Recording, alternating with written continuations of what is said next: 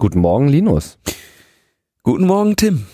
Da ist ja die 23. Endlich. Wir haben noch nicht mal eine passende Verschwörungstheorie am Start. Ah, mal gucken. Ja, wir hatten jetzt eine Woche Pause, ausnahmsweise mal. Ich glaube, das ist das erste Mal, dass uns das so passiert ist, abgesehen von so ein paar Tagesverschiebungen im äh, Wochenrhythmus. Das ist richtig. Es war Republika und wir haben es nicht hingekriegt.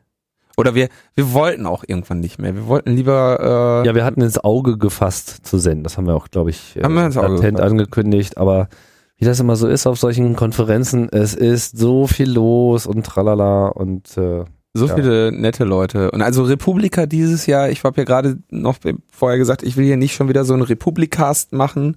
Das haben wir jetzt alle durchgesprochen. Aber Republika dieses Jahr war unglaublich gut. Also vom, vom, vom, wie da der, der Drive so war. Ja. Spitze. Ja, war schwer was los. Also war, war echt, wie schön das da abends war, mit allen irgendwie zu stehen und so. Also. Also ich war, ich muss sagen, ich bin, wie auch schon ein paar Mal gesagt, ich bin nicht wirklich im eigentlichen Sinne überrascht gewesen von der Veranstaltung. Also alles das, was da passiert ist, ähm, passte in mein Bild, wie ich das bisher, wie ich diese Veranstaltung bisher gesehen habe und wie ich die Entwicklung dieser Veranstaltung bisher gesehen habe. Es gab natürlich keine Garantie dafür, dass es dann auch wirklich so äh, hat kommen müssen. Ja, die Location hätte irgendwelche dramatischen Probleme aufwerfen können, etc. Es hätte ja auch sein können, was ich gar nicht wusste, dass die äh, Logistik, die Orga irgendwie sich äh, bekämpft. Das scheint alles nicht eingetreten zu sein und so konnte sich das voll entfachen. Und es war eigentlich so wie bei der ersten Republika, wo irgendwie so alle grinsend im Hof standen und eigentlich total überrascht waren von sich und von dem Event damals noch in der Kalkscheune. Mhm. Das, da, da, war auch so ein, so ein irres Gefühl irgendwie im Raum. Und es war auch so dieses, war so total klar, diese Veranstaltung hat sich bereits etabliert. Es war irgendwie nach der ersten Republika war das irgendwie logisch. So habe ich das empfunden zumindest. Und so kam es ja dann letztlich. Mhm.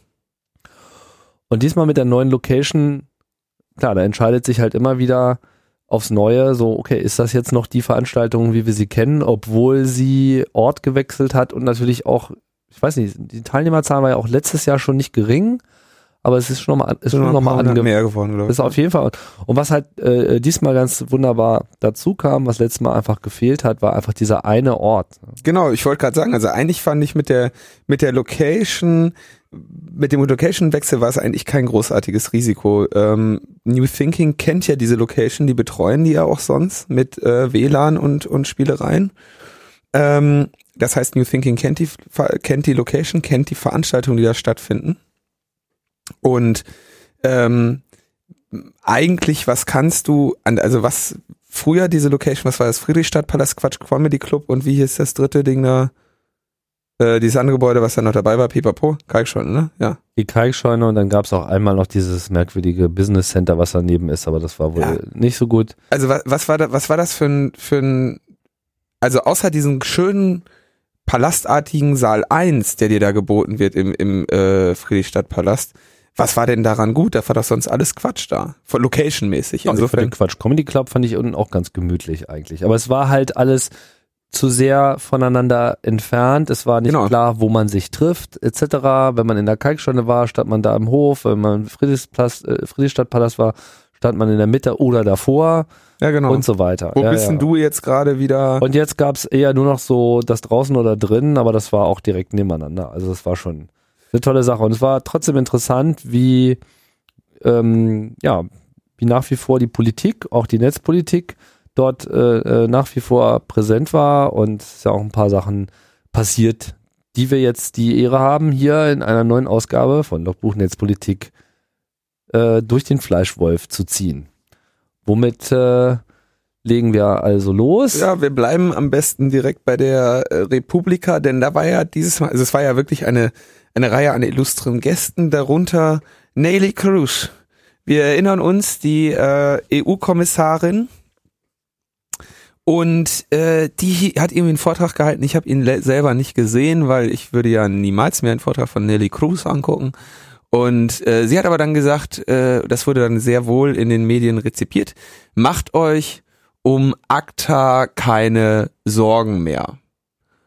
Und ähm, also man müsste sich keine Sorgen mehr deshalb machen. Jetzt ist aber irgendwie nicht klar, äh, woher sie das wissen will, weil sie ist ja EU-Kommissarin und ACTA steht jetzt erstmal vor der Abstimmung im Parlament. Jetzt darf man natürlich davon ausgehen, dass sie sich viel mit den Leuten unterhält. Ähm, aber ähm, federführend für ACTA ist eigentlich dieser Karel de Gucht, der ist Verfechter von ACTA und der, ähm, also wie gesagt, eigentlich liegt es im EU-Parlament und der Berichterstatter dort ist der David Martin oder David Martin, keine Ahnung. Und ähm, der hat sich zwar gegen die Ratifizierung ausgesprochen, aber äh, nur weil er gerne Nachbesserungen hätte. Also ja, dann haben wir noch die äh, Marielle Gallo, äh, die ist natürlich total dafür. Und ich weiß nicht, also ich fand es ein bisschen erstaunlich, dass sie sich da so hinstellt und sagt, äh, macht euch mal keine Sorgen mehr. Weil was wäre der Schluss, den man daraus ziehen soll? Wenn Nelly Cruz sagt, macht euch keine Sorgen, soll ich da mit dem Protestieren aufhören?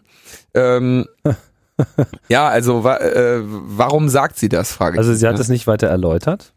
Nee, nicht wirklich. Ja, sie hat halt gesagt, ja, äh, das hat sich jetzt rumgesprochen, dass das Kappes ist und ähm, dann brauchen wir uns keine Sorgen mehr drum zu machen. Vielleicht auch so ein bisschen beruhigend oder so.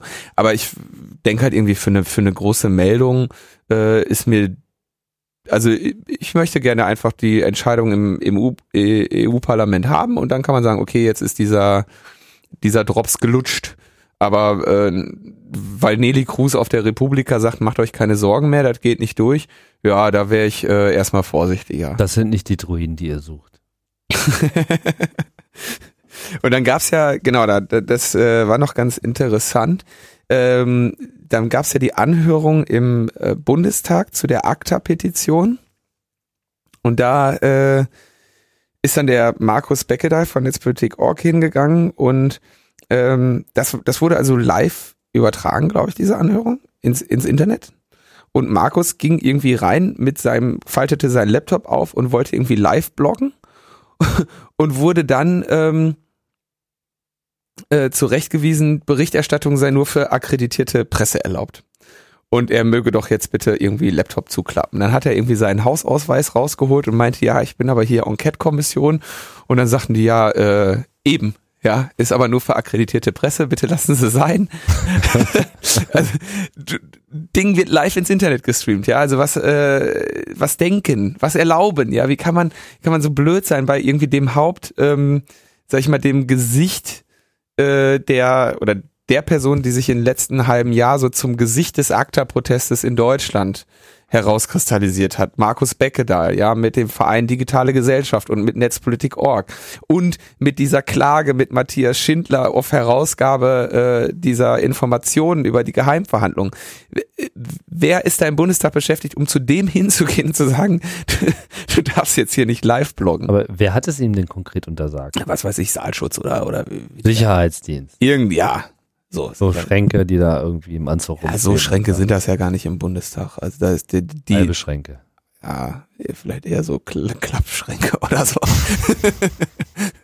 ja, Klappspaten. Aber, genau, und dann, dann durfte er da nicht live loggen, dann hat er sich aber irgendwie unten in den Bereich zu den Abgeordneten gesetzt, weil ihn dann irgendjemand da runtergeschleust hat. Und da ging es dann wohl.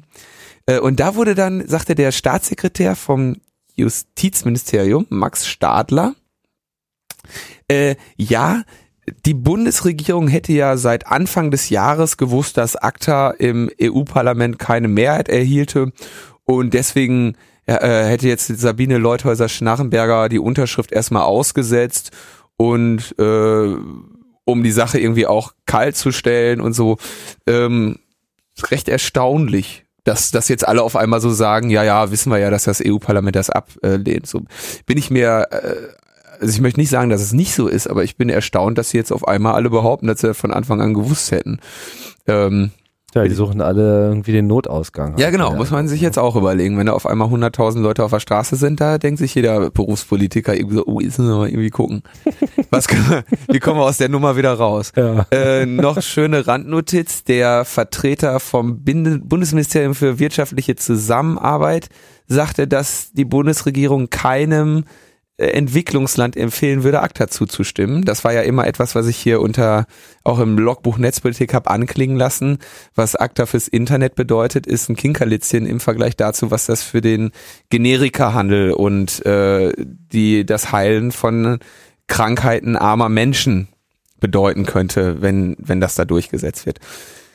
Ähm, also sieht erstmal ganz gut aus, aber äh, Entwarnung gibt muss es dann, jetzt wenn das sagen, also EU-Parlament sowohl, entschieden hat. also der Max Stadler ist im Justizministerium Ja, der ist da äh, Staatssekretär. und das Bundesministerium für wirtschaftliche Zusammenarbeit wird wirtschaftliche Zusammenarbeit Entwicklungshilfe und wirtschaftliche Zusammenarbeit ist das, glaube ich, ne? davon redest also auch das das Nibel das FDP ja, genau. geführte Aber das also wir reden jetzt auch dann ein Vertreter oder Staatssekretär davon. Ich habe das jetzt nur aus Markus äh, Text äh, notiert. ja gut ich wollte das nur so äh, konkretisieren nicht dass man jetzt denkt wir reden vom Wirtschaftsministerium Nee.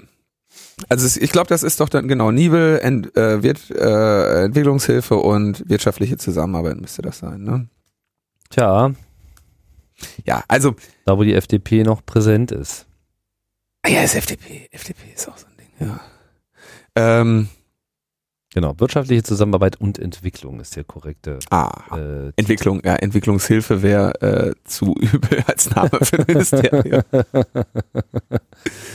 ähm, Ja, also irgendwie, man weiß nicht so ganz genau, ob das jetzt alles äh, äh, Nebelkerzen sind oder ob die einfach schon mal nochmal versuchen, so ein Rettungsboot auf der Titanic äh, zu finden. Trotzdem stellt sich äh, irgendwie der Eindruck ein, dass das Boot ACTA mindestens schon mal ordentlich leckgeschlagen ist. Ist da auf Das so auf einen Fall. Eisberg gefahren, den sie irgendwie so richtig nicht haben kommen sehen und dessen Größe und Vehemenz ihnen auch nicht so ganz klar war, nicht wahr? Es fing mit Also man- Polen man- an und vielleicht war es damit auch schon irgendwie vorbei. Ne? man kann es vielleicht echt vergleichen mit, äh, ja, mit Titanic, dass sie da erstmal noch so sitzen und denken sich so, ah, äh, Wir sind Sie das Ruhe, modernste Boot. bewahren Sie Ruhe Uns kann keiner was. und äh, ja, und die Band spielt bis zum Schluss, oder was? ja, nee, ja, ähm, ja, jetzt also- sitzen sie da und treiben da auf irgendeiner Eisscholle durch die Gegend und wissen nicht, wie ihnen geschah. Ähm, die Crowdfunding-Sache von Digitale Gesellschaft, da wurde ja nochmal viel, oder viel, ja, wurden einige tausend Euro über Better Place äh, zusammengekratzt. Äh, der CCC hat an Digitale Gesellschaft auch nochmal 3000 Euro gespendet für äh, Materialien zur Aufklärung und Kampagnisierung in, äh, im Brüssel gegen ACTA, um eben sicherzustellen, dass die Abgeordneten da eine vernünftige Entscheidung treffen. Mhm. Und ich denke, das ist, ähm, also von solchen Aktionen sollte man sich nicht abhalten lassen, weil irgendwie Nelly Cruz oder äh, Max Stadler irgendwas äh, sagen. Nee, ich denke, das ist jetzt eigentlich auch genau der richtige Zeitpunkt. Ich meine, wenn der Gegner da ohnehin schon wankt, dann ähm, ist natürlich der Punkt gekommen, da dann auch wirklich nachzutreten, weil äh, es geht ja hier gar nicht jetzt so sehr um das Paket ACTA, sondern es geht halt um den Inhalt. Und man darf Genau. jetzt nicht so blauäugig sein, zu glauben, dass damit irgendwie alle in diesem Paket zusammengeschnürten Inhalte automatisch on, äh, auf dem Weg nach draußen sind, sondern es wird halt jetzt neu gestreut werden auf die eine oder andere Art und Weise. Also der Vergleich nachtreten ähm, trifft da sehr gut zu, weil man tritt ja deshalb nach, weil man möchte, dass der andere nicht mehr aufsteht, ja. Und ähm, das wäre dann hier geboten. Wenn ich da jetzt physische Vergleiche äh, nur ungern äh, heranziehe. Okay, dann benehmen wir uns beim nächsten Thema einfach ein bisschen mehr sprachlich, oder? Ja, genau. Was ist denn das nächste, das nächste Thema? Thema ist ein schönes Thema, da können wir uns sehr, äh, sehr benehmen. Ja, Äh, und zwar die Niederländer, die Niederlande wollte ich eigentlich sagen, jetzt die Niederländer, ähm, die haben jetzt Netzneutralität. Und zwar ähm, als Gesetzesentwurf, der den Senat auch passiert hat. Das äh, ging, glaube ich, los irgendwie 2011. Da wurde dann so ein Gesetzesentwurf abgesprochen von äh, abgehakt vom Parlament, äh, in dem dann so Sachen drin standen wie ja, ähm, es darf nicht in keiner Form irgendwie in den Traffic ähm, eines Internetnutzers eingegriffen werden, es sei denn, ähm, das ist in dessen Interesse und er ist darüber informiert. oder hat das quasi, wollte das so. Und ähm, äh, insbesondere darf man nicht irgendwie verlangsamen oder blockieren. Gar nichts. Und ähm, das ist jetzt erstmal auf dem besten Wege, dort gesetzt zu werden. Und das ist natürlich eine sehr äh, erfreuliche Maßnahme. Also das Bezieht sich das jetzt erstmal nur so auf Bandbreiten oder äh, was? Also geht das jetzt hier nur um diesen Klassiker der der Geschwindigkeitssteuerung, der Gleichbehandlung der Pakete auf dem Routerwege oder schließt das dann auch so Sachen wie Portblocking, Dienste sperren mit allen, Skype auf Mobilfunknetzen etc. Alles. Also es würde, es wäre, es scheint von dem, was ich ähm, da jetzt gelesen habe, ähm, genau, also man könnte jetzt, ist ja sowieso erstmal schwer, Netzneutralität jetzt wirklich zu definieren. Nehmen wir mal diese einfache Arbeitsdefinition, jedes TCP-Paket ist gleich und der Provider hat da nichts nach Inhalt zu unterscheiden. Äh, oder nach, nach Port, äh, also weder nach, nach Quelle, noch nach Ziel, noch nach Inhalt, äh, irgendwie noch nach Port oder sonst was irgendwie zu differenzieren. Und ähm, das scheint ja jetzt erstmal so der, ähm, der, der Punkt zu sein. Sie machen halt die Ausnahme, dass sie sagen, okay, im Interesse des Nutzers, ja, also wenn, wenn ich einen persönlichen Vorteil dadurch habe, dass irgendwie, ähm, ist ja dieses häufige, total hinkende Beispiel mit der E-Mail, äh, die, die, die das YouTube-Video flackern lässt äh, oder ruckeln lässt, das natürlich, also ist ja ziemlicher Unsinn. Netzneutralität ist ja eher ein Problem auf der Ebene darüber, nicht wie die, wie die Pakete bei mir ankommen, sondern wie meine Pakete mit denen anderer Nutzer konkurrieren. Das ist ja eigentlich das, das Problem bei Netzneutralität. Und das, ne, das ein weiteres großes Problem dabei, wie beispielsweise die Pakete eines Anbieters mit denen eines anderen konkurrieren. Das beispielsweise, ähm, jetzt muss ich mal einen Vergleich machen, äh, 1 und 1 gehört ja dieses Maxdome und jetzt könnte natürlich die Telekom. Was ist Maxdom? Das irgendwie kannst du online irgendwie Fernsehen gucken. Komm, Filme. Ein Streaming, Streaming Service, ja. Ähm, oder so eine Bibliothek, nee, wie heißt das? Videothek oder so kannst du sagen, ich möchte jetzt den und ja. den Film gucken. Okay. Und ähm, jetzt könnte natürlich sein, dass, dass die Telekom Interesse daran hat, dass das bei ihnen im Netz ruckelt, auf dass die Nutzer ähm, keine Verträge mit äh, Maxdome eingehen, sondern Verträge mit der Telekom für IRT Entertain. Ähm, das sind ja eher so die, die grausigen ähm, Aspekte der äh, Netzneutralität oder der verletzten Netzneutralität. Auch das äh, ist natürlich ausgeschlossen, weil das nicht im Interesse des Nutzers wäre. Ähm, dann haben sie, also Blockade und Verlangsamen erklärt sich dann von selbst, ist auch nicht im Interesse des Nutzers. Also es sieht da erstmal alles ganz ordentlich aus. Dann haben sie sich auch noch irgendwie um ähm, mein, mein Niederländisch ist leider auch nicht so gut, haben sie sich auch noch äh, um Cookies gekümmert. Das würde ich jetzt mal gerne außen vor lassen, weil sie da auch so ein bisschen, ähm, also diese äh, Datenschutz, äh, E-Commerce-Richtlinie oder was das da war, äh, mit Datenschutz im Internet oder so, haben sie auch noch irgendwie mit reingenommen, aber da will ich jetzt gar nicht irgendwie, ähm, will ich jetzt gar nicht so drauf eingehen. Also fest steht so, die haben da ein vernünftiges Netzneutralitätsgesetz durch Parlament und Senat gebracht und jetzt muss noch die zweite Kammer kann jetzt noch mal quasi minimale Änderungs Änderungen daran vornehmen. Da steht auch noch eine aus. Da war irgendwie ein Satz, sollte dann noch geändert werden, war jetzt eine kleinere Angelegenheit. Und dann scheint es tatsächlich so zu sein, dass die äh, Netzneutralität festgeschrieben haben. Und dann braucht da keiner mehr zu kommen und zu sagen, mach mal hier, ähm, sperr mal hier Pirate Bay oder so oder äh, drosselt mal äh, BitTorrent-Traffic oder sonstige Sachen, ne? Oder mhm. äh, da wird's dann auch spannend. Ähm, eigentlich dürfte dann auch kein Mobilfunkprovider mehr Skype blockieren. Da weiß ich nicht genau, äh, wie das äh, sich damit verhält, wie, ob, ob das niederländische Mobilfunkprovider machen oder nicht. Aber äh, streng genommen, so wie ich das Gesetz lese, wird das, wäre das dann auch nicht mehr in Ordnung.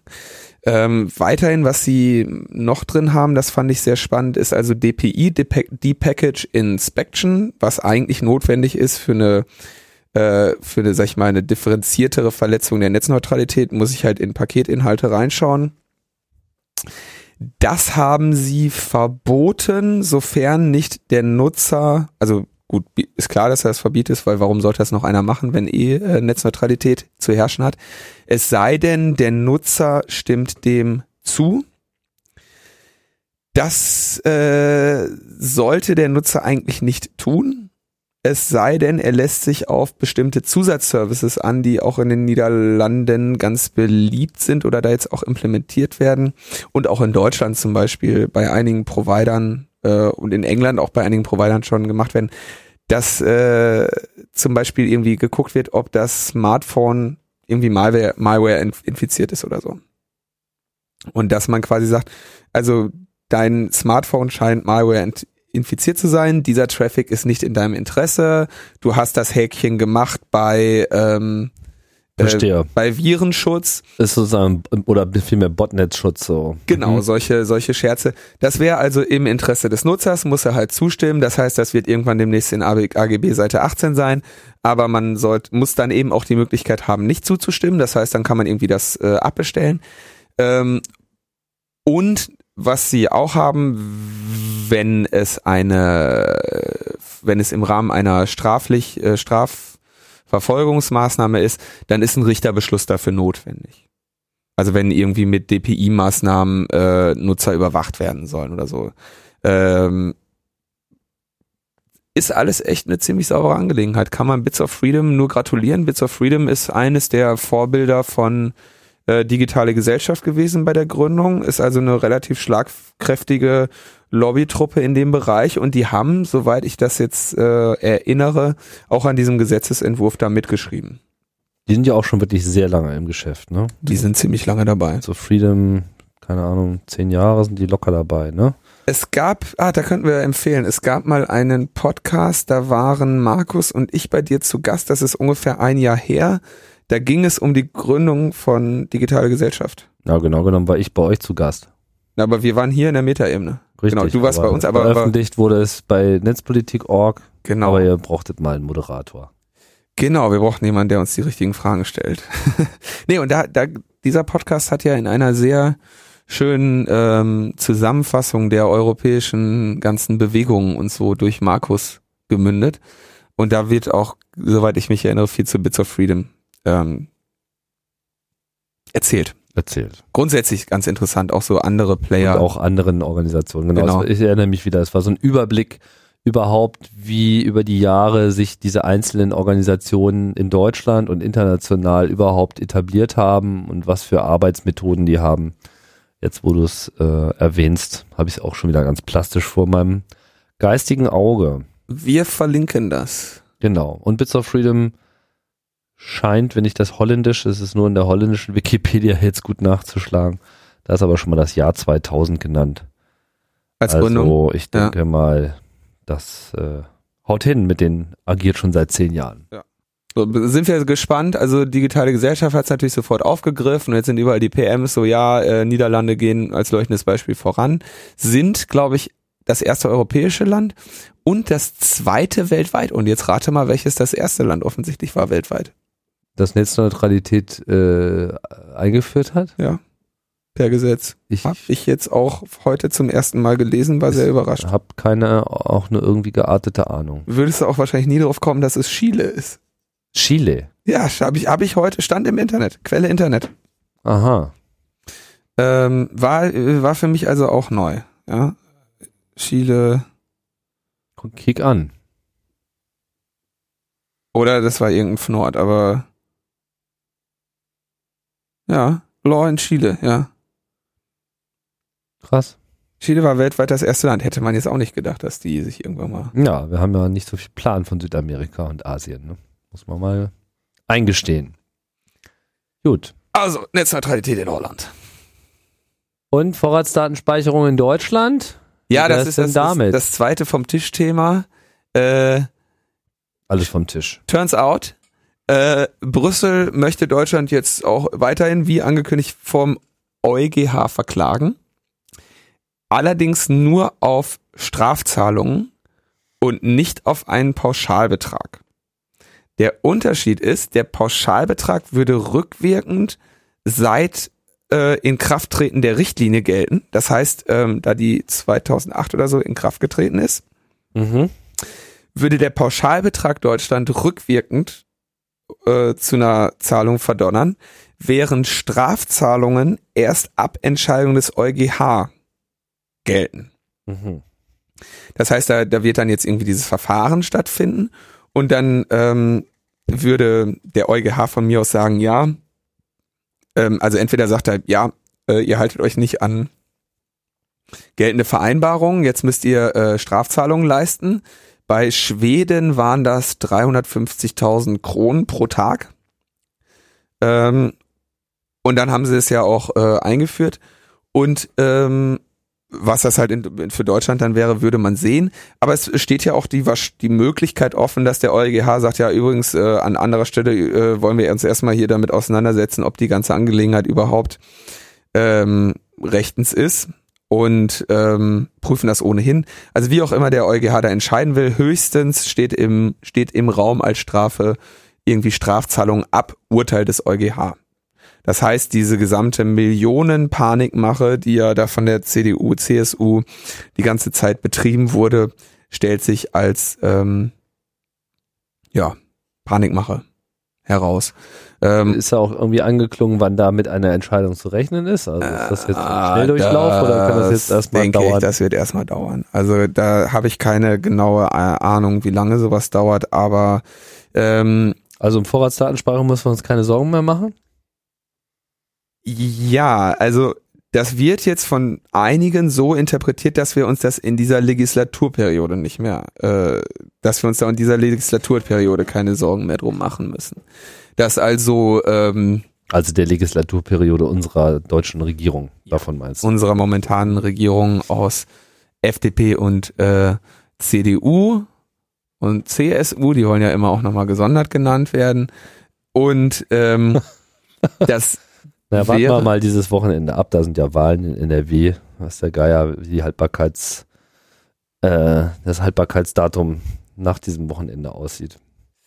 Ja, also das lassen wir uns mal da jetzt nicht drauf ein, aber also so, so sieht's jetzt auf jeden Fall erstmal aus. Also Big News, ähm, eigentlich genau der Punkt, dass das einfach Deutschland gar nicht entscheidet in dieser Angelegenheit, die Sache aussitzt und es kommt keine, äh, es kommen genau keine großartigen Strafzahlungen. Ähm, das ist eingetreten. Und ähm, auch wenn ich selber nicht gedacht hätte, dass es so eintritt und weil ich vor allem, wie heiß die Debatte irgendwie lief, ähm, andererseits eigentlich nur noch damit zu rechnen war, dass nur genau das eintreten konnte, bin ich ja trotzdem überrascht und ähm, erfreut, dass äh, ja sich rausstellt, dass das dieser ganze Strafzahlungsquatsch da, ja, dass man da ruhig mal irgendwie müde drüber lächeln konnte und dass sich das auch bewahrheitet hat, dass man da müde drüber lächeln konnte. Aber worüber soll denn jetzt der EuGH konkret entscheiden? Der EuGH wird darüber entscheiden, und das wird er relativ eindeutig machen, dass Deutschland sich nicht an diese, dass Deutschland diese Richtlinie nicht umgesetzt hat. Also es geht hier nicht und um eine Überprüfung der Richtlinie als solche? Die ist ja äh, gleichzeitig äh, anhängig durch dieses Verfahren, was der irische High Court da angeleiert hat. Ja, aber müssten Sie dann nicht das erstmal abwarten? Genau, das ist die Frage. Machen Sie, warten Sie das ab? Das ist Nummer, Nummer eins. Sie könnten das abwarten. Nummer zwei ist, Sie könnten sagen, äh, naja, liebe EU-Kommission, seit einem Jahr wollt ihr diese Richtlinie überarbeiten. Insofern können wir Deutschland nachvollziehen, dass sie das nicht umsetzen wollen. Also eine, eine Richtlinie, die ihr nochmal überarbeiten wollt. Ja. Ähm, ja, ich weiß nicht, wie der, wie der EuGH tickt, aber es geht da erstmal um eine, um eine ähm, einfache Entscheidung, ähm, und zwar dann letztendlich eigentlich augenscheinlich erstmal nur um die Höhe des, des Zwangsgeldes. Ja dann könnte der EuGH aber, wie gesagt, argumentieren, naja, warte mal ab, äh, wir haben eigentlich eh vor, die Sache zu kassieren. Insofern, ähm, was weiß ich, äh, lassen wir es jetzt erstmal aus, äh, lassen wir es erstmal aussetzen oder hängen das hinten an. Oder der EuGH könnte sagen, ja, wie gesagt, EU-Kommission, seht mal zu, dass ihr da euren Kram überhaupt verab, über, überarbeitet. Dann könnt ihr irgendwann auch von den Leuten verlangen, dass sie es umsetzen. Also ich weiß, wie gesagt, nicht, wie der da tickt und was da zu erwarten ist. Aber insgesamt ist jetzt hier äh, keine große Panik anzusagen. Heißt das, heißt das, dass jetzt eigentlich die Debatte um die Vorratsdatenspeicherung in dieser Legislaturperiode beendet ist? Das interpretiert zumindest Heribert Prantl in der Süddeutschen Zeitung so. Ähm, Aber es gibt jetzt kein offizielles Statement äh, Nee, so in, der, in dieser Richtung. offiziell sind die Statements sogar ähm, sogar eher dreister oder oder gegenteilig, weil da nämlich gesagt wird, also vor, vor allem von Seiten des Innenministeriums so, nee, nee, nix hier, keine ähm, keine Entschärfung und wir wollen das nach wie vor Ja, ähm, Mhm. durchhauen und so. Also, dass die Debatte erledigt ist, ähm, kann man so nicht sagen. Wage ich jetzt die Prognose nicht. Aber zumindest ist der Druck weg aus Brüssel, den ja, wie wir uns erinnern, Logbuch Netzpolitik berichtete, äh, sich der Friedrich eigentlich dabei da herbeigewünscht hatte durch seinen Brief. Ähm, Wobei ich glaube, das war auch schon so ein bisschen so äh, hilfloses Gewedel mit den Armen. ja, Tja, naja. Also es fehlt da jetzt, es fehlt auf jeden Fall dieser Debatte der Druck. Ich meine, es wird ja nicht jede Debatte, die in Deutschland geführt wird, hat irgendwelchen Druck. Wir werden das ja gleich bei Thema 4 oder Ja gut, aber das heißt dann aber auch, dass sie sich jetzt nicht unbedingt äh, klein beigeben und äh, dem Vorschlag von Sabine Leuthäuser Schnarrenberger da einfach jetzt zustimmen, weil sie ihren anderen Kram nicht durchkriegen, sondern sie vertagen den Kram einfach und da halt dieser Finanzdruck aus der EU jetzt so nicht da ist, kümmern sie sich erstmal wieder um die Banken. Also man muss eigentlich gucken, wie, ähm, also man könnte jetzt sagen, so wie fanatisch ist der Friedrich? Ihm ist jetzt sein, sein EU-Argument ist da jetzt weg. Es könnten jetzt natürlich die Uhls, äh, Bosbeche und Friedriche hingehen und sagen, ja, aber ähm, die Ausländer bringen uns alle um oder, oder irgendein, irgendeine Panik widerfahren und die, die VDS trotzdem irgendwie durchdrücken wollen. Ähm, ich rechne nur damit, dass sie, dass ihnen dann die Angela Merkel sagen würde, ey Freunde, so, äh, das Spiel haben wir versucht. Wir hatten den Druck aus Brüssel, wir haben die große Keule gezogen. Es ist jetzt einfach erstmal politisch nicht mehr geboten, äh, diese Debatte weiterzuführen. Und ähm, das wäre jetzt so ehrlich gesagt meine persönliche Einschätzung, dass, dass das passieren wird. Aber wie gesagt, man weiß nicht, wie fanatisch da letztendlich die Leute sind. Und es kann genauso gut sein, dass die jetzt einfach unbeeindruckt ähm, weiterfahren und da irgendwie den, den Krieg irgendwie weiterführen. André Meister, der ja hier auch schon öfter mal zu Gast war, hatte für Netzpolitik.org beim Innenministerium angefragt und da war zumindest erstmal die Antwort so, dass man sagte, pff, nix, wir machen weiter, draufhauen, muss alles so- sofort umgesetzt werden. Also das offizielle Statement hat sich noch nicht geändert, aber zwischen Statement den Zeilen, ja. wenn man zwischen den Zeilen liest, stellt sich das mittlerweile etwas anders dar. Naja, vielleicht äh, artet ja auch diese äh, Regierung langsam in so eine Art Beerdigungsunternehmen für äh, unrealistische äh, Gesetzesvorschläge um. Das bringt uns dann auch gleich zum nächsten Thema. Genau, der Schultrojaner. Ähm, Logbuch Netzpolitik berichtete, ähm, dieses, Mehrfach. diese Software, die also auf, auf, auf Schulrechnern äh, installiert werden sollte, um dort nach äh, Kopien oder Plagiaten oder wie auch immer sie das genannt haben, also irgendwie nach, nach digitalen Dateien suchen sollte, die äh, im Unterricht zu nutzen irgendwie nicht den vertraglichen Bedingungen entsprechen würde. Äh, da hat jetzt das bayerische Kultusministerium bekannt gegeben, dass der, dass diese Software, äh, dass von deren Einsatz abgesehen werden soll. Ja. Ähm, gleichzeitig ähm, hat sich aber an den an den Gesamtbedingungen ja nichts geändert. Ja, also die die die Bedingungen, dass dass das nach wie vor in diesem Rahmenvertrag, den sie da haben, äh, die Nutzung dieser Materialien irgendwie sehr stark behindert wird und und dürfen sie irgendwie nicht kopieren und Anzahl von Seiten und ähm, was wir da alles auch in einer Folge Logbuch Netzpolitik in aller Breite diskutiert haben. Daran ändert sich natürlich nichts. Ja, Insofern ist das äh, ja gut. Also kann man jetzt sich Also drüber die- freuen, aber was was den, Okay, was den also- Zugang zu zu zu zu äh, Wissen betrifft, ist es nach wie vor schwierig. Also die, vor die Regelung ist scheiße, aber zumindest wird ihnen jetzt nicht hinterher spioniert. genau, zumindest gibt's keine Trojaner dafür. Aber äh, da gab's ja noch eine kleine nette Meldung, auch heute oder gestern bei Netzpolitik.org. Ähm, natürlich haben Schulen ja auch irgendwelche Jugendschutzfilter oder so. Und in NRW ist da ähm, äh, an einer Schule irgendwie auch ein Filter im Einsatz. Und der zensiert die Piratenpartei. Äh, und zwar wegen ihrer Forderung der Cannabis-Legalisierung. Und das hätte ja schließlich mit Drogen zu tun und deswegen äh, zensiert dieser, äh, dieser Jugendschutzfilter in, in nordrhein-westfälischen Schulen. Der ist jetzt nicht auf allen Schulen, äh, denke ich mal. Ich weiß nicht, wie da die Rahmenverträge sind. Aber einer der äh, Zensur, einer der Zensur sag ich schon, der Jugendschutzfilter, die da zum Einsatz kommen, sperrt äh, aktuell wohl die Seite der Piraten. Really? Ja, steht halt Cannabis-Legalisierung. Da müssten sie aber die CDU, CSU ja auch sperren, weil die sich dagegen einsetzen und das Thema auch auf der Agenda haben. Ich meine, da könnte man ja gleich alle Parteien sperren, weil die sich überhaupt äh, zu irgendwelchen Themen äußern. Ja, äh, ich, also ich denke auch, also es ist eigentlich interessant. Ja, was, was macht eine Partei? Das ist Verfassungsrang hat das, äh, diese Meinungsbildung übrigens, ne? Also. ja, also ich denke, also ich gehe das eigentlich davon aus, dass wenn am Montag da jemand in die Schule geht, dass dieser Filter geändert sein wird. Ja. Ähm, aber es ist, es zeigt natürlich mal wieder so diesen, ja, hundertmal durchgekautes Thema, ne? Aber was, was, äh, was das irgendwie bedeutet. Was Netzsperren so bringen. Ja. Ne? Die angefragte Seite ist gesperrt. Äh, sie ist dem folgenden Themenbereich zugeordnet, illegale Drohungen. Ja? Das Landtagswahlprogramm. ja. Der Piratenpartei. Das ist wirklich geil. Also, das ist vor allem interessant, wenn man sich überlegt, wenn eine Partei hingeht und irgendetwas ändern möchte,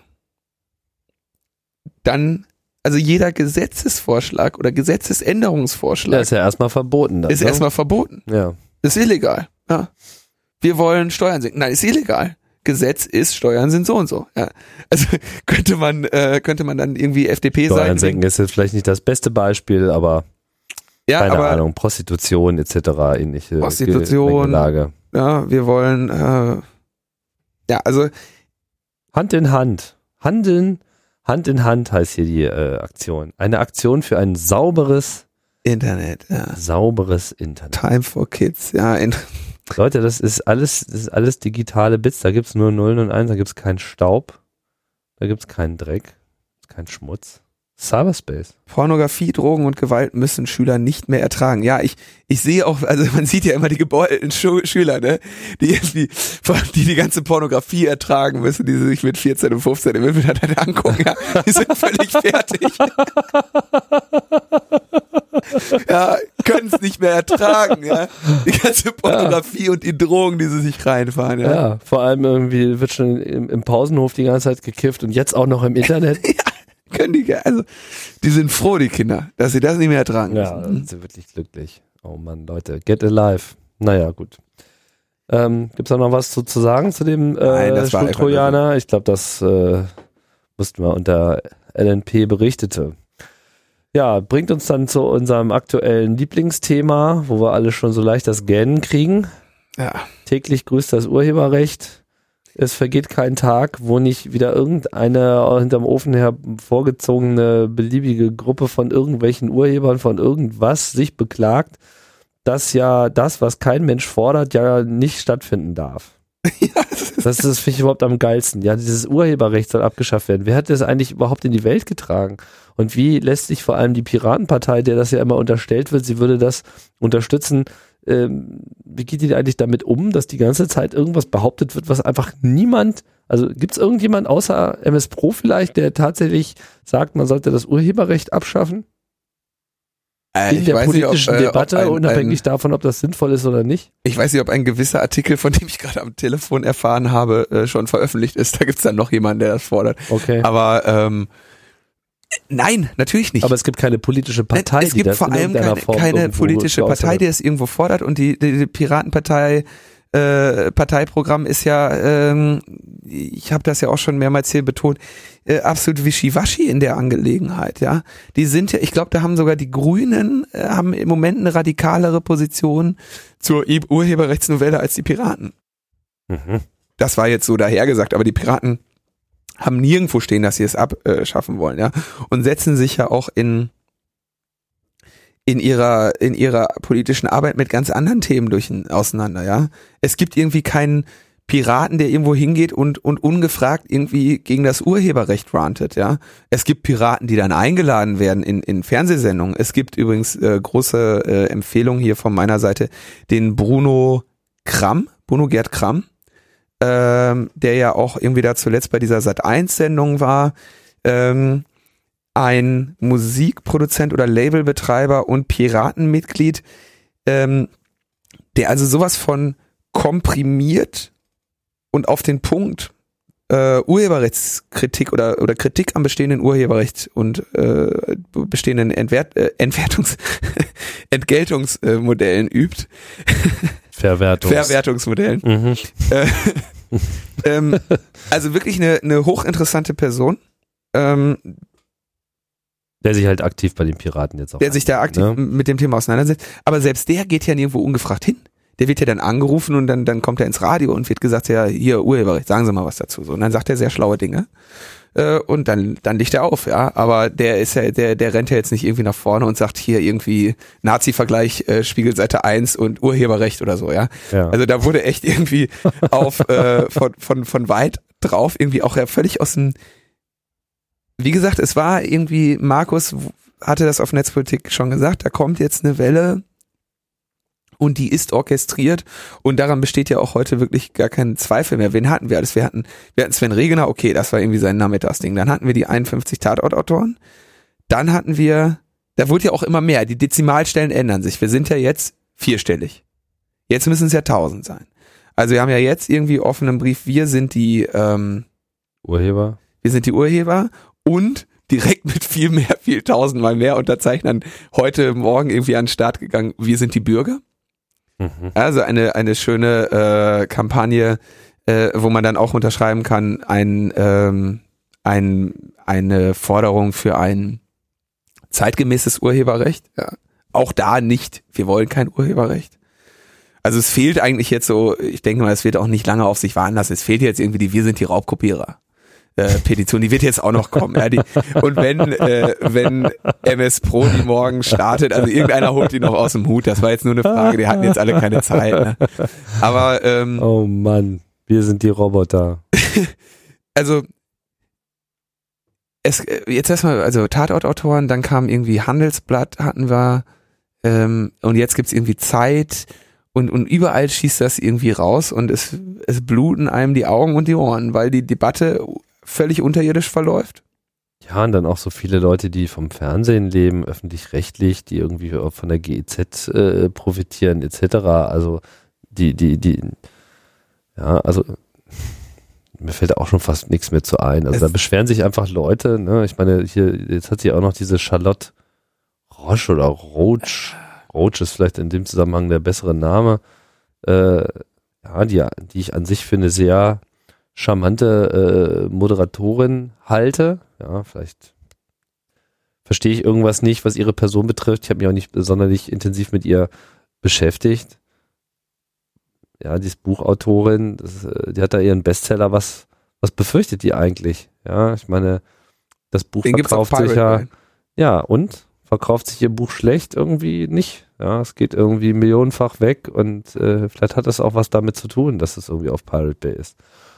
Und das ist, das, das ist das, was mich so ein bisschen auch ähm, im Kopf schütteln lässt, dass einfach manche Leute da einfach was sehen. Aber da, ich, ich meine, diese Urheber, die scheinen ja auch genauso planfrei zu sein, wie äh, die meisten, die sich sonst auch noch an dieser Debatte beteiligen. Und es ist halt einfach ein Aufgestachel. Ich meine, wir hatten das ja schon bei dieser Tatort-Geschichte, dass da einfach ein ganz klarer Aktionismus war. Da sollte eine Agenda gesetzt werden, dann sind diese Leute da ausgegraben worden. Die hätten sich von alleine nicht so ohne weiteres aus dem Grab erhoben. Die werden da relativ offensichtlich vor den Karren gespannt, ja. Auch dieses äh, Zeitding jetzt mit Wir sind die Urheber, das ist auch wieder initiiert worden von einem Literaturagenten. Matthias Landwehr. Ja. Äh, und das geht irgendwie los, der erste Satz irgendwie, mit Sorge und Unverständnis verfolgen wir als Autoren und Künstler die öffentlichen Angriffe auf das Urheberrecht. Und das ist genau das, was, also was ganz offensichtlich nicht passiert. Es rennt keiner hin und hat das, hat Urheberrecht auf die Agenda gesetzt, außer jene, ähm, die Urheberrechte verwerten. Ja. Aber äh, MS Pro schrieb heute auch nochmal in seinem, in einem Artikel, der sonst jetzt nicht so viel Gehalt hatte, äh, für uns ist das eine Debatte, ja, die führen wir mal aus Spaß, die führen wir abends beim Bierchen, die führen wir in unserem Podcast. Für sie ist das eine Existenzfrage. Das stimmt natürlich. Denen, die haben ein bisschen mehr Muffe am Sausen ähm, als wir. Wenn man sich mal. Ja, die haben die Muffe am Sausen. Die Frage ist nur, ob sie äh, begründet da die Muffe am Sausen haben. Ich meine, es gibt ja äh, durchaus valide Punkte in dieser ganzen Debatte, die von allen Seiten gemacht werden. Jeder hat da irgendetwas und sicherlich ist jetzt nicht, äh, also mit so einer radikal Piratenbucht-Einstellung mit alles muss jetzt jederzeit von jedem jederzeit irgendwie verwendet werden, wie er möchte. Das, führt, das ist genauso wenig zielführend wie die, äh, äh, welche Idee auch immer mal in meinem Hirn zu irgendeinem Zeitpunkt entsprungen ist, äh, muss bis in alle Ewigkeit äh, für mich arbeiten. Ja, also das sind so diese beiden super Extreme. Aber ich sehe auch, dass diese Urheber dann auch einfach häufig überhaupt nichts verstehen. Also ich habe da irgendwie mal so, ich kann, kann jetzt leider keine Quelle nennen, das lief, glaube ich, irgendwie auf Deutschlandfunk, ich hörte das im Radio und, und dann halt auch so Urheber ähm, ähm, befragt, die dann, also es ging dann um die Reduzierung, genau, also Urheberrecht, das muss man sich immer mal wieder klar machen, gilt bis 70 Jahre nach dem Tod von ja. irgendjemandem. Ja, dann wollten also, sie auf. Ja. So, und dann, genau, und dann kam so ins Feld äh, eine Piratenforderung, eine Piratenforderung, keine Ahnung, ob das noch irgendwie das ist. Die, das sind die 30 Jahre aus dem Parteiprogramm. 30 Jahre, beziehungsweise da waren dann irgendwie sieben Jahre in dem Moment in der Diskussion. Oder, oder. Ja, also wie gesagt, jede Diskussion läuft so ein bisschen anders. In dem Moment war es halt einfach mal sieben Jahre. Äh, auch etwas, womit ich mich anfreunden könnte, so, aber ne, das muss in den Realitäts- Test machen. So, dann irgendwie Cut und dann wieder so O-Töne von irgendjemandem. Da meinte einer so, wie das Urheberrecht soll nur noch sieben Jahre gelten. Ja, äh, das ist ja viel zu wenig. Wie soll ich denn da, äh, ja, also überhaupt nicht verstanden, dass nach dem Tod und nach der Schaffung einfach mal zwei grundsätzlich unterschiedliche. Ich meine, es ist überhaupt schon erstaunlich, dass es ein Recht gibt, was den eigenen Tod überlebt. Ja, also das ist normalerweise entfällt wirklich eine Menge in dem Moment. Ja, ich habe dann irgendwie keinen keinen Besitz mehr und so. Also man kann das dann zwar vererben, gut. Darauf basiert ja auch diese ganze mhm. Verlängerungsdebatte, aber es hat sich ja natürlich auch einfach gezeigt, dass 70 Jahre mittlerweile in dieser Welt was also, war vor 70 Jahren? Ja, was haben den, wir? Bei den 20, 70 Jahre Sachen, Krass. da greift halt wirklich einfach mal, also da spätestens greift dieses Argument, dass ähm, die Nutzung von Kultur einfach dadurch nur noch verhindert wird. Ja, also etwas, was 70 Jahre alt ist, das äh, ist einfach nicht mehr sinnvoll kapitalistisch zu verwerten. Außer und, Mickey Mouse. Ja, und wenn es das noch ist, dann lässt es sich nicht ernsthaft rechtfertigen warum es noch sinnvoll kapitalistisch zu verwerten ist. Beziehungsweise warum es denn nicht auch alle sinnvoll kapitalistisch verwerten sollten, weil irgendwann ist halt dieser Urheber dann halt auch mal weg. Ja. Also. Und hat das Ur gehoben. Wir werden das jetzt nicht, äh, das wir, wir werden das jetzt irgendwie nicht so äh, lösen. Nein, auch wir können aber diese es Debatte nervt, nicht es nervt. Ja, es ist krass. Und, und man, ich bin wirklich erstaunt, also ich bin wirklich erstaunt. Das ist etwas, was mir ein bisschen, was mich echt wirklich einfach nur staunen und äh, bisschen mit Sorge, staunen lässt und ein bisschen mit Sorge erfüllt ist, ohne dass es einen konkreten Punkt dafür gäbe, prasselt diese Kampagne in einem ungeahnten Ausmaß irgendwie gerade aus allen Kanälen auf uns ein. Und da bin ich echt sehr, sehr erstaunt drüber. Hätte ich nicht für möglich gehalten, dass das so in so einer Breite und aus so aus aus allen Rohren und alle kommen sie daher und und hauen irgendeinen Quatsch raus. Ich meine, es gab irgendwie, das ist leider ein bisschen untergegangen, wollt, äh, dem gebührt eine Erwähnung. Am Tag des geistigen Eigentums veröffentlichte das Syndikat ein Zusammenschluss von irgendwie 600 Krimi-Autorinnen und Autoren diese Fotos ähm, nackt in der Gerichtsmedizin und hatten dann irgendwie so Überschriften, ja, äh, Seelenräuber und hatten dann irgendwie acht Krimi-Autoren, die dann irgendwie in, in, der, in diesem Gerichtsmedizinsaal lagen und dann kam irgendwie einer mit einer Anonymous-Maske und nahm denen das Herz weg oder so. Also du völlig, äh, also der, der, der völlig, völlig drüber also auch geschmacklos, ja. Also die sahen auch wirklich scheiße aus, diese Poster, ja. Haben sie irgendwie, also ekelhaft, ja. Und, und, und so eine Verdrehung und, und also, ja, es ist, es ist schon, es ist schon wirklich ein bisschen absurd, ähm, wie da dem beigegangen wird. Ich muss aber auch sagen, und du hast es eben auch schon so ein bisschen rausgestellt, was ich, was ich ganz gut finde, ist, die Sache kommt einfach in Bewegung. Also so sehr ein jetzt die Debatte als solche und die Argumente und die Kampagnen, äh, die da in dem Zusammenhang definitiv gefahren werden, nervt und ankotzt und man es nicht mehr hören kann und was nicht alles. Wir haben eine Debatte. Das finde ich überhaupt schon mal einen extremen Gewinn. Ich meine, es ist jetzt irgendwie, wir sind im Jahre drei nach Zensursolar, ja. Man kann das, glaube ich, mittlerweile schon so ein bisschen als, äh, ähm, als Urknall äh, der modernen Kulturdebatte, zumindest in diesem Land, äh, mal festhalten. Ja, auf, also man, da hätten wir uns doch nicht, hättest du da auch nur, nur irgendwas drauf gewettet, dass auch irgendeins dieser Themen, die wir jetzt hier gerade haben, meine, ACTA, da waren wir vor ein paar Monaten noch total baff, dass das jetzt auf einmal ein Thema ist. Mittlerweile ist es ja schon fast zu einem Superthema äh, hochgekocht. Ja, das war bis vor kurzem noch überhaupt nicht denkbar, dass man sich über sowas überhaupt unterhält.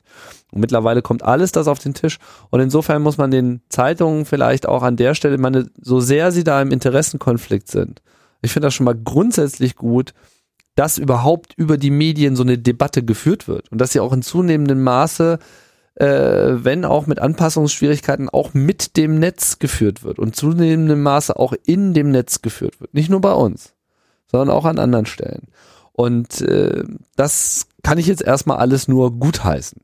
Ja, ich bin überzeugt, dass da auch irgendwas bei rauskommen wird, weil irgendwann muss der gordische Knoten beim Thema Urheberrecht auch mal äh, geknackt werden Nämlich wahrscheinlich wird es genau in dem Moment stattfinden, wo dann auch jeder akzeptiert hat, dass da ein Problem ist. Weil ich glaube, das ist, glaube ich, auch noch so ein bisschen das, wo es einfach fehlt. Es wird über alle möglichen Aspekte geredet, alle Leute äh, haben ihre Horrorszenarien, die sie schön an die Wand malen. Und am Ende könnte erstmal stehen so, wenn da so viel heiße Luft erzeugt wird, ja, und so viel äh, Kohlendioxid äh, auch ausgegeben wird im, in der Folge, dann ist es ja wohl offensichtlich, dass da was im Argen ist. So. Und das ist ja schon mal eine sehr interessante Erkenntnis als, als Grundlage für eine etwas intelligenter geführte äh, Debatte. Ich denke, die Piraten haben mittlerweile auch verstanden, dass sie da zwar ein potenzielles Kernthema haben, was sich bei ihnen aber noch etwas entkernt äh, anfühlt, so und äh, müssen dem halt äh, beigehen, aber auch die anderen Parteien merken, dass sie da eigentlich auch noch nicht so richtig Bescheid wissen. So. Und die Debatte wird dann halt auch damit in die Parteien getragen. Äh, also da hast du absolut recht, dass das was Schönes ist, dass diese Debatte stattfindet. Aber ich erinnere an unsere Folge äh, die Achillesferse. Ja, weil das, äh, und das wäre dann jetzt um unserem, um der Sendungsnummer 23 auch nochmal äh, gerecht zu werden. Ähm, das wäre natürlich ein sinnvoller Grund, diese Kamp oder diese Debatte Urheberrecht jetzt auch von Seiten der Rechteverwerter heute oder zum jetzigen Zeitpunkt zum Showdown zu bringen, wo die gegnerische Seite äh, immer noch ein bisschen ähm, Modelle schuldig bleibt ähm, zu zeigen, dass es eben auch im weitgehenden Verzicht auf das Urheberrecht oder auf die Rechte, die damit einhergehen, Geschäftsmodelle gibt. Also beispielsweise, ähm, also es gibt einfach, es konnte bis jetzt noch keiner zeigen oder bis auf sehr wenige Ausnahmen, die äh, sich nicht unbedingt als besonders repräsentativ ähm, erweisen sollten, dass ähm, im weitgehenden Verzicht auf Urheberrechte ähm, ein großartig nennenswertes Geschäftsmodell entspringt, was nicht nur für Einzelpersonen, sondern für viele funktionieren sollte. Und so sehr ich auch der Ansicht bin, dass ein äh, Musiker, es ist ja immer am, am Beispiel der Musik, dass ein Musiker vielleicht nicht ein Leben lang von einem Hit leben können müsste, um diese Gesellschaft zu einer gerechten zu machen. Ähm, so haben die natürlich im Moment, sag ich mal, ihre, auf der einen Seite ihre Verwerter, die sagen, guck mal hier, äh, wir bieten euch ähm, diese und jene rechtliche Sicherheit, sei es, sei, komme dabei am Ende auch Geld für euch raus oder nicht, aber wir bieten euch die Sicherheit. Und auf der anderen Seite müssen sie sich fragen, was haben die Fans äh, jemals für uns getan, ja. Ähm, also es, äh, ich bleibe dabei, man, man ist in dieser Debatte als äh, Bürgerrechtler oder Urheberrechtskritiker Kritiker ähm, bleibt man bisher die empirischen Belege ein bisschen schuldig. Und das sehe ich, also das wäre dann so die, meine verschwörungstheoretischer Ansatz, äh, um zu erklären, warum die Debatte jetzt geführt wird und nicht erst in drei Jahren. ja. Haben wir es, wa? Ja. Linus. Ich wollte noch auf den, auf einen, also neben äh, diesen ganzen Kampagnen und den schönen Bildern, die wir alle verlinkt haben, noch auf den Text Ich bin Urheber von ähm, John F. Nebel äh, auf metronaut.de hinweisen, der heute schön die Runde machte und der ähm, indem er so schön sagt, ähm, Moment, wo steht's? Äh, ich bin dagegen, dass Kunst und kreatives Schaffen auf kapitalistische Wertschöpfung reduziert werden und ähm, dann auch mal darstellt, was er alles so an so urgehoben hat in den letzten Jahren. Hm. Und das könnte ich mir als eine sehr äh, fruchtbare Position in dieser Debatte vorstellen. Des, deshalb empfehle ich diesen Text. Mhm. Ja. Und wir? Wir machen weiter. Wir machen weiter. Also ich würde sagen, wir holen uns jetzt mal einen 3D-Drucker. Und nachdem wir jetzt schon das ganze geistige Eigentum kopiert haben, fangen wir mit dem physischen an, weil dann geht's erst richtig los. ja. Solange hier keiner Dann werden die merken, Podcast der hat aber kopiert. hier mein, mein Dingens geklaut. Ja, aber es ist ja noch da. Ja, ist aber trotzdem geklaut. Also das, das fände ich auf jeden Fall mal schön. Ja, dann bleibt uns eigentlich nicht mehr sehr viel mehr, als äh, uns nochmal für die Unterstützung zu bedanken. Auch der, der Zuspruch, der sich nicht nur, aber auch bei der Republika so äh, uns Ja. präsentiert hat. Also herzlichen Dank, meinen Aufruf, mir Bier auszugeben. Hast, du- hast du dann noch ein Bier bekommen? Dem, oh, ein Bier. Okay. Also nee, das äh, Hat funktioniert. hat funktioniert, ja. Also äh, hat geklappt. Vielleicht sogar ein ja, bisschen. zwischen, zwischenzeitlich hast du, dich, hast du dich ein bisschen beklagt, aber dann so gegen Ende haben dann alle noch ihre Schuld beglichen sozusagen und dann warst du durch. Ich habe dann ähm, nochmal zwischenzeitlich kurz ein Foto getwittert, um es den Leuten zu erleichtern. Ja, und dann äh, ging das Ein Foto? Foto von mir, ja. Wie du Wie ich da entzerrt. ohne Bier sitze. und dann ging das auf einmal äh, ganz gut. Ja. Und auch nette Leute dabei kennengelernt. Schönen Gruß an dieser Stelle nochmal an alle und ja, Republika sowieso. Also hat, hat funktioniert, ja. Ja, ich äh, kann mich auch nicht beklagen. Das war eine nette Veranstaltung und das war's hier mit unserem netten Podcast. Wir sagen Einen Hinweis will ich noch machen. äh, gar, Tim gar, hat, gar. Tim hat einen Ein- guten Vortrag gehalten. Ich habe ihn leider nicht gesehen über, über das Podcasting, Woher weißt du, dass er gut war, wenn er nicht gesehen hat? weil alle sagen, war gut. Und wenn Ah. alle sagen, stimmt das. Und äh, es gab dann mehrere Artikel, äh, unter anderem auch auf Zeit Online und so, wo ähm, die, die, die Podcasts äh, Gelobt wurden. gelobt wurden. Ja. Ja, das war interessant, dass das überhaupt aufgenommen wurde. Ich fühlte mich das erste Mal äh, auf einer Republika nicht komplett in, wie soll ich sagen, in der Isolation. Das Thema hat das erste Mal ein bisschen äh, Aufmerksamkeit erzeugt. Ich rede mir ja schon seit Jahren den Mund fusselig, aber Zeitenwende Ja. steht an. Zeitenwünsche dann. Na gut, jetzt sind wir aber fertig, oder? Ich bin fertig. Ja. Ich bin auch fertig. Machen wir Schluss hier. Leute, bis bald.